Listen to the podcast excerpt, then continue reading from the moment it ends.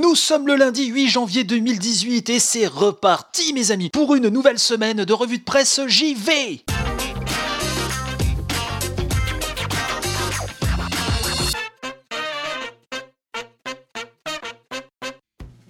Bienvenue à toutes et tous dans la revue de presse JV, le seul podcast quotidien qui vous cause de jeux vidéo chaque matin. J'espère que vous avez passé un excellent week-end.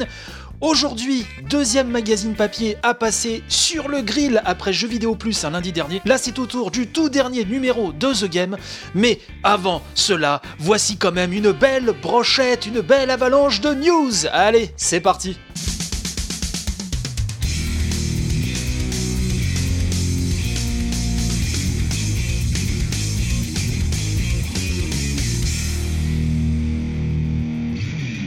Les coulisses de Super Metroid sur les pas de Samus Aran. C'est un magnifique dossier rétro signé Régis Monterrain sur jeuxvideo.com.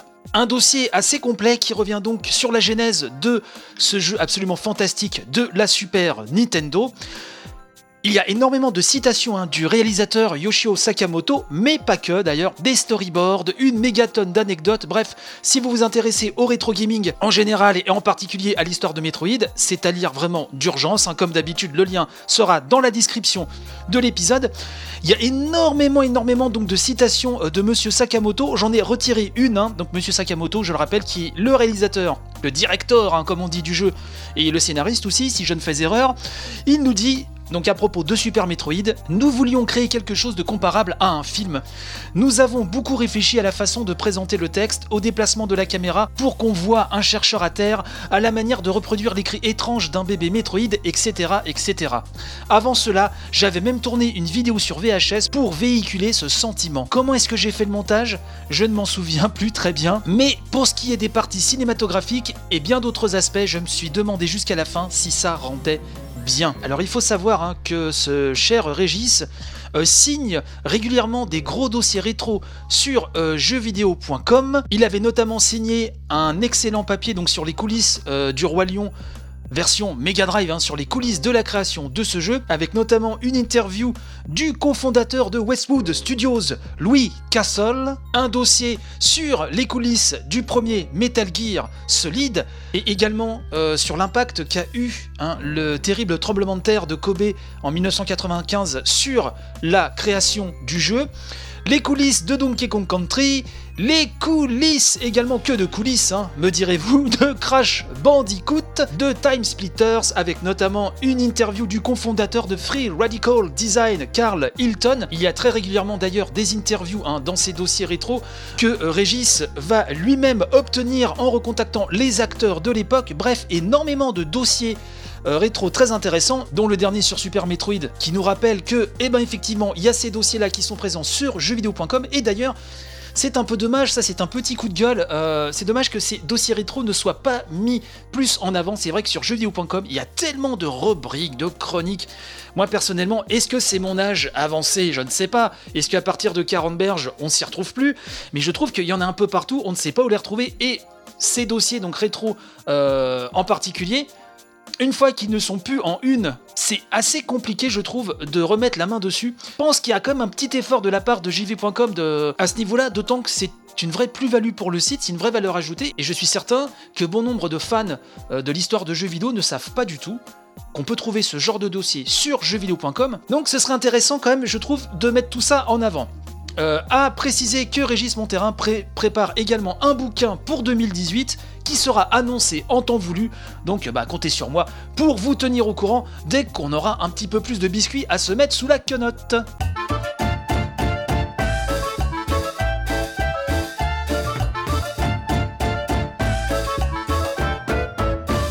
L'addiction aux jeux vidéo reconnue comme maladie, le SA s'y oppose. Voici le titre d'un article donc sur Gamecult signé Jarod qui fait écho à une news qui, une information qui a été très mal accueillie hein, dans la communauté des gamers et à juste titre, puisque l'Organisation mondiale de la santé est en train de travailler sur l'inclusion officielle des troubles provoqués par la pratique abusive du jeu vidéo dans la prochaine mise à jour de sa classification internationale des maladies, laquelle sera adopté en milieu d'année, mais dont le brouillon peut être déjà consulté.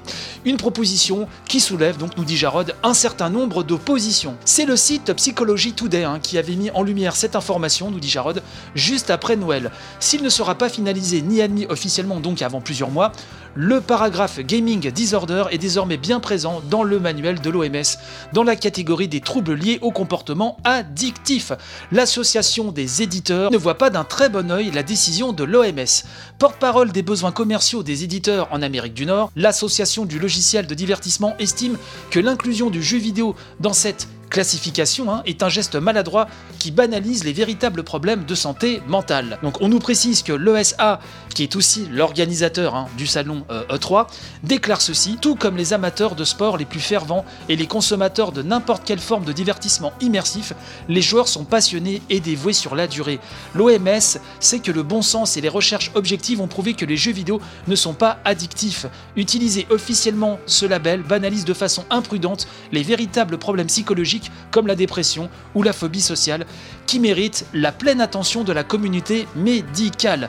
Nous encourageons fortement l'OMS à changer de direction sur cette proposition. Jarod nous précise que cette opposition ferme rappelle qu'il n'existe jusqu'ici aucun consensus scientifique pour définir l'addiction aux jeux vidéo, les enquêtes les plus récentes ayant même eu plutôt tendance à renier la notion de dépendance aux jeux vidéo, jugeant que la pratique excessive du loisir est une conséquence et non une cause. Je fais ma petite parenthèse, hein, mais je pense que quelqu'un qui a un caractère, quelqu'un dont le profil le porte vers l'addiction, qu'il soit passionné de jeux vidéo, de cinéma, de lecture, le résultat sera le même. La dérive existera. Son addiction aux jeux vidéo donc n'est pas la cause mais la conséquence d'un profil psychologique qui est déjà le terreau à toute addiction possible. Ça c'est mon avis, je ne sais pas ce que vous en pensez. L'article termine donc en nous disant que si on peut toujours lui prêter des intérêts économiques dans ses intentions, le SA n'est en réalité pas le seul à s'opposer à l'inclusion des troubles du jeu vidéo dans la classification internationale des maladies. Comme le révélait déjà un article hein, de Motherboard le 13 novembre, la proposition de l'OMS a également été rejetée par des chercheurs spécialisés dans le domaine des addictions comportementales. Le 12 décembre hein, dernier, 26 de ces chercheurs ont publié une lettre ouverte pour fustiger la décision de l'OMS qui, en l'absence de fondements scientifiques établis, causerait plus de tort que de bien. En France, hein, il faut savoir que l'Institut fédératif des addictions comportementale propose une brochure de prévention claire et non stigmatisante, c'est important hein, quand même de le préciser, qui pourra servir à de nombreux parents. En clair, c'est toujours pareil, que ce soit le jeu vidéo, que ce soit un autre domaine qui prend bouc émissaire, il est avant tout primordial aux parents de jouer leur rôle de parents et que toute addiction, quelle qu'elle soit, cache un problème beaucoup plus profond qui n'a pas forcément de rapport avec le divertissement, le média en lui-même.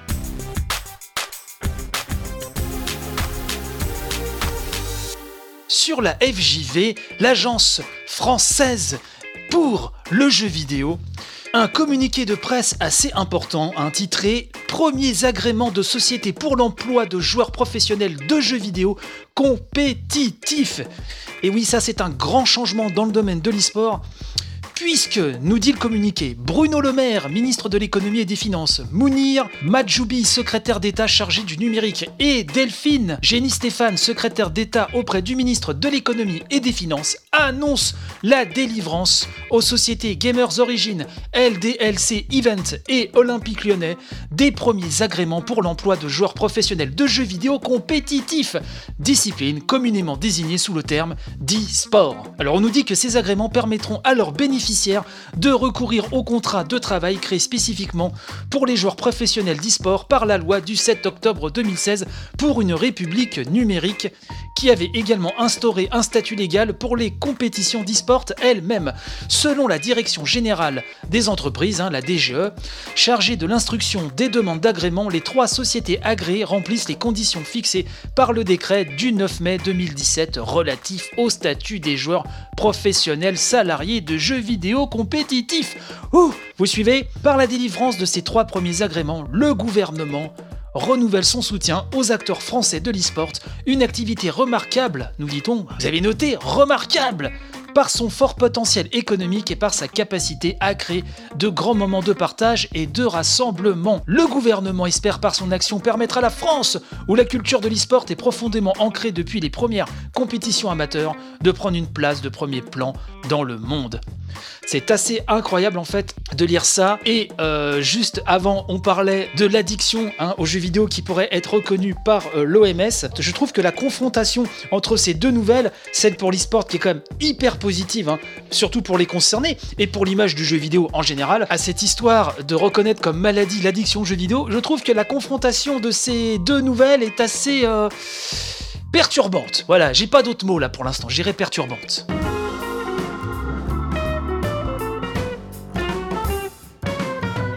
Le savez, l'émission chronique maintenant des magazines papier. Et après le petit nouveau jeu vidéo plus hein, que j'ai passé au peigne fin la semaine dernière. Hein, n'hésitez pas, pour ceux qui ne l'auraient pas entendu, euh, d'aller euh, réécouter cette émission. C'est disponible sur les flux, il hein, n'y a pas de souci. Et ben là, c'est au tour de The Game de passer sur le grill. The Game le mag, qui pour son numéro couvrant février-mars, et oui, puisque c'est en kiosque tous les deux mois, donc son numéro de février-mars 2018 hein, nous propose une belle couverture Dragon Ball Fighters. Et avant toute chose, j'aimerais dire que j'aime beaucoup ce magazine. Ça depuis le numéro 1. Pourquoi? Parce que déjà, il y a des plumes dont j'apprécie fortement le travail.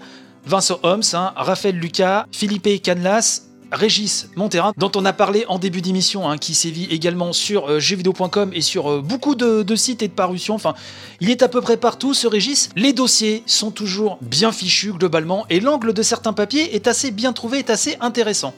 Et il y a toujours une couverture originale. Là, pour ce numéro-là, euh, elle a été signée Rob Duanas. Très belle couverture Dragon Ball. Donc ça, c'est vraiment les avantages de ce magazine. Qu'est-ce qu'on peut voir en une donc de ce numéro 22, hein, on nous promet, donc on nous annonce même un gros dossier sur les 30 ans de jeux Dragon Ball, un dossier rétro sur Resident Evil 2, les 18 jeux indés les plus attendus en 2018 et Mass Effect, la chronique d'un naufrage spatial, tout un programme. Concernant le sommaire un peu plus euh, détaillé, voici ce que vous allez trouver concrètement. Comme toujours, hein, il y a une grosse partie décryptage hein, qui remplace un petit peu la, la, section news ou previews des magazines, dirons-nous, plus classiques. Dans cette section décryptage, vous pouvez retrouver des papiers sur The Last of Us Part 2, sur Ghost of Tsushima, Spider-Man, le Decidia Final Fantasy NT, sur Death Stranding, sur PlayerUnknown's Battlegrounds, et oui encore, lui et toujours, sur le PlayStation Now et le Xbox Game Pass, sur le Shadow, la machine hein, qui vous fait jouer en streaming à des jeux PC, sur au jeu Enterre-moi mon amour, sur Soul Calibur 6 et sur Far Cry 5. Dans les dossiers, on a les visages oubliés de Ken et Raziel. Pour les fans de Soul River, donc il y a quelque chose d'intéressant à se mettre sous la dent sur les 10 ans de Mass Effect. Hein.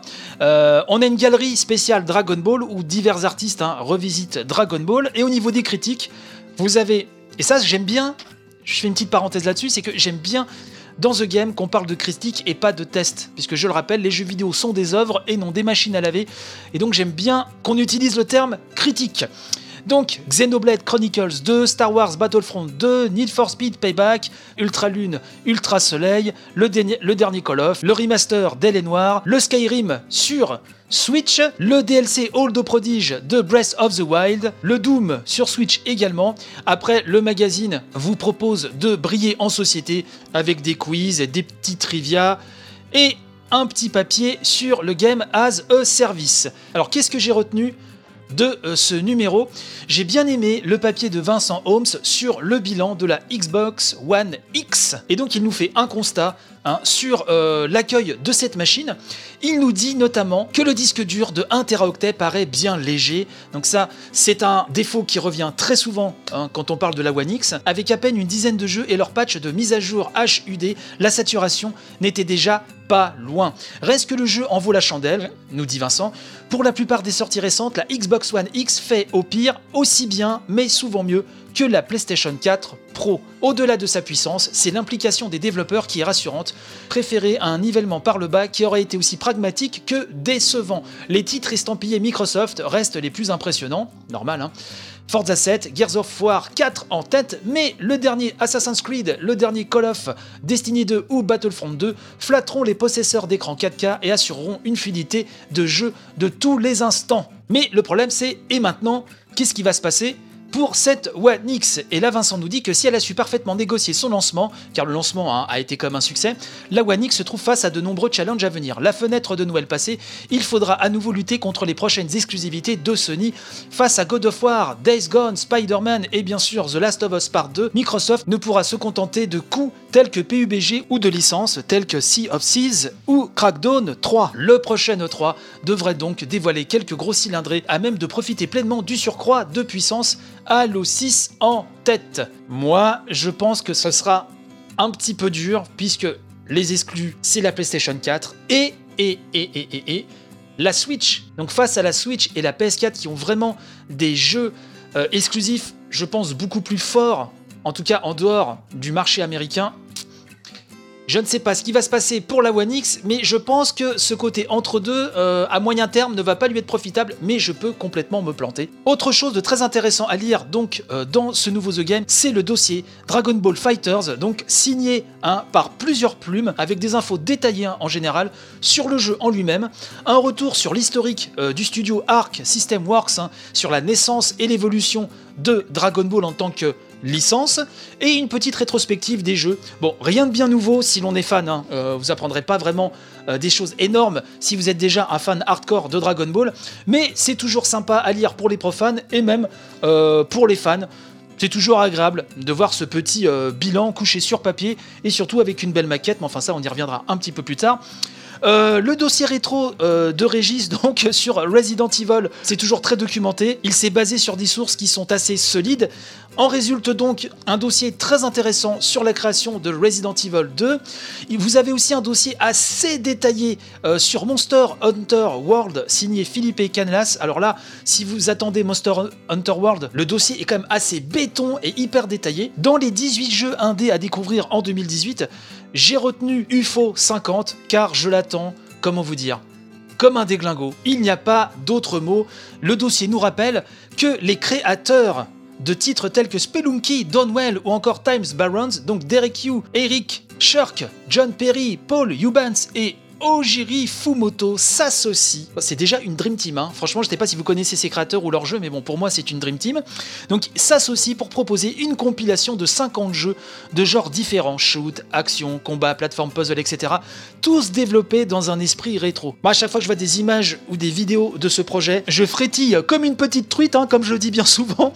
Et euh, ouais, j'ai vraiment hâte, j'ai vraiment hâte. En tout cas, euh, cette sélection de 18 jeux indés est assez sympa et permet de remettre en lumière certains jeux indés qui, euh, pour certains, ne sont pas forcément très euh, mis en lumière sur euh, les grosses parutions ou les gros sites. Vous avez aussi donc un 10 ans de Mass Effect signé par Raphaël Lucas. Alors Raphaël Lucas, c'est vraiment un gars sûr, c'est une plume que j'apprécie particulièrement, et à tel point que, n'étant pas très fan de Mass Effect, puisque je n'ai jamais trop eu le temps de m'y plonger, hein, tout simplement euh, pour ceci. J'espère un jour pouvoir le faire, mais enfin voilà, vous le savez, les journées ne font que 24 heures, c'est toujours très intéressant à lire et très documenté, donc ça c'est à lire aussi d'urgence. Parmi les critiques, je vais vous en citer une seule, puisque sinon, bah, comme d'habitude, hein, l'émission ferait 3 heures, c'est sur justement, en restant avec Raphaël Lucas, euh, sur euh, Xenoblade Chronicles 2, qui a, voilà, qui a des critiques hein, un petit peu mitigées, certains adorent, d'autres relèvent certains certains points un petit peu spéciaux, que ce soit en termes de gameplay, de direction artistique ou de scénario, on l'a déjà évoqué hein, pas mal de fois dans l'émission. Mais euh, Raphaël Lucas, lui, a aimé en collant un 8 sur 10, donc, j'aimerais juste vous lire sa conclusion. Jeté dans le grand bain, on est très rapidement submergé par un nombre de facteurs à gérer entre le placement de notre pilote, les lames, les bonus, les rôles et classes, et ce, de tant que rien n'est expliqué ou si peu. C'est donc au joueur de prendre le jeu à bras le corps, de l'embrasser pour comprendre ses mécaniques imbriquées. Une philosophie déjà présente dans les précédents volets, qui n'est pas loin de celle des jeux de combat, ceux-là même qui, exigeant, demandent d'expérimenter, de tester chaque possibilité, chaque effet sur le terrain. Et dans Xenoblade Chronicles 2, le monde et ses îles se fait champ d'expérimentation. C'est peut-être là que brille le plus Xenoblade Chronicles 2 dans cette confiance presque aveugle dans le joueur, dans sa volonté de découvrir, de tenter des expériences, dans son désir de jeu, dans son désir de jouer, tout simplement. C'est beau, j'en verse presque une larmichette, même si tout ce que j'ai lu, hein, que ce soit dans les critiques positives ou négatives de Xenoblade Chronicles 2, me fait dire que c'est un jeu que j'ai de moins en moins envie de faire, sachant que je suis totalement amoureux de ma Switch, hein, à tel point hein, qu'elle est non seulement une de mes consoles préférées, mais je pense que depuis la Super Nintendo, jamais une console, donc Nintendo, ne m'avait autant enthousiasmé. À la différence que là, il faut vraiment l'avoir chez soi pour se rendre compte. Revenons à nos moutons, puisque vous savez, je digresse, je digresse, hein, ça c'est un de mes défauts. Là, vous vous dites, alors là, euh, The Game, c'est bon, euh, il adore, il est totalement vendu. Ceux qui me suivent depuis très longtemps, et ceux depuis bien avant la création euh, de la revue de presse JV, savent que j'ai toujours aimé The Game. C'est pas une raison voilà, pour pas émettre non plus des critiques. Mais enfin, dans les plus quand même, j'aimerais dire que The Game est l'un des meilleurs Mac jeux vidéo du marché. Ça, euh, je ne reviendrai pas euh, dessus puisque la qualité de numéro en numéro est toujours là. La maquette, pour moi, est un de ses points forts. La maquette est vraiment, vraiment très très belle. J'aime beaucoup. Vraiment, j'aime beaucoup. Je pense qu'il n'y a rien à changer. Elle est très bien comme ça. Là, on est aux antipodes hein, euh, des magazines très standardisés, très grand public. La maquette est vraiment très agréable. Et surtout, vous avez des sujets variés il y a beaucoup de choses à lire. Alors vous allez me dire, c'est un peu facile, bien sûr, puisque le magazine paraît tous les deux mois. Mais euh, voilà, le pied, ce serait d'avoir ça tous les mois. Je sais que c'est pas possible. voilà. Et là, ce sera dans euh, les moins, dans les petites déceptions qui n'en sont pas forcément, parce que c'est pas imputable au magazine en lui-même. Mais c'est vrai qu'il n'est pas mensuel. Et ça, c'est vraiment dommage, puisque je pense qu'il serait mensuel. Il aurait euh, sa chance, mais ça, je dis ça en n'ayant pas du tout les yeux hein, sur les chiffres, sur la partie économique de la chose. Donc voilà, là, c'est d'un œil un petit peu bisounours que je vous dis ça. Et donc fatalement, il y a un effet redite puisqu'il est, euh, il paraît tous les deux mois. Donc il y a fatalement des choses que vous avez déjà lues, il y a du retard sur certains sujets. Ça c'est propre à la presse papier et ça se ressent peut-être encore un peu plus avec The Game. Ça manque aussi, je pense, d'une rubrique originale ou deux en plus. Alors il y en a, mais du fait euh, de sa particularité, je pense que ce serait quelque chose à creuser de mettre une petite euh, rubrique ou deux un peu plus, un peu plus fofolle, quoi, un peu plus originale. Et une critique, et ça, je me je me la fais depuis euh, quelques numéros, c'est que la section rétro, qui est une fois encore hein, très bien écrite. Alors vous pouvez y retrouver euh, des gassures hein, euh, du Raphaël Lucas, notamment là qui fait un gros papier sur la Master System. Mais justement, c'est très bien écrit, mais, mais ce sont des sujets vraiment vus, revus et re-revus.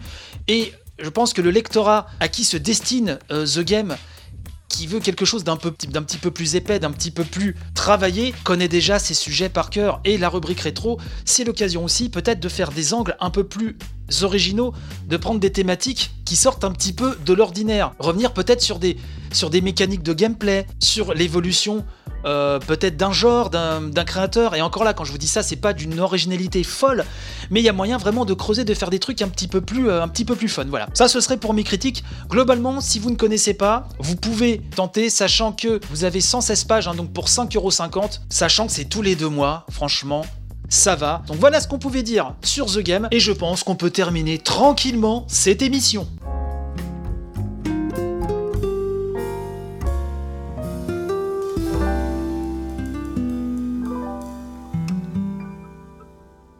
Il est désormais temps de nous quitter mes chers amis, mais ne vous inquiétez pas, on se retrouve demain, même heure, même flux. Vous savez que toutes les éditions sont disponibles H24 et 7 jours sur 7 sur iTunes, PodCloud, Deezer, YouTube et Twitch. C'est magnifique. N'hésitez pas à partager en masse, à faire connaître un maximum l'émission. Vous le savez, hein, vous pouvez m'aider à améliorer la revue de presse JV grâce à une page Tipeee. Le lien est dans la description, bien sûr, hein, comme d'habitude. Et donc n'hésitez pas à y faire un tour. Je compte sur vous et je remercie vraiment encore tous les tipeurs pour leur aide. Plus que précieuse. Et si vous pouviez en passant me mettre quelques étoiles sur iTunes et un petit commentaire, eh ben ça réchaufferait mon petit cœur de gamer, hein, je vais pas vous le cacher. Bref, je vous souhaite une très bonne journée, bon courage pour le boulot, bon courage hein, si vous en cherchez. C'est pas facile, c'est pas facile les copains. Et euh, bah, je vous dis à demain, hein, à demain pour une nouvelle édition toute fraîche avec des news 100% premium et la voix de votre sexy quadra préféré, vous l'aurez compris. Allez, je vous souhaite une très bonne journée, je vous dis à demain. Bye bye.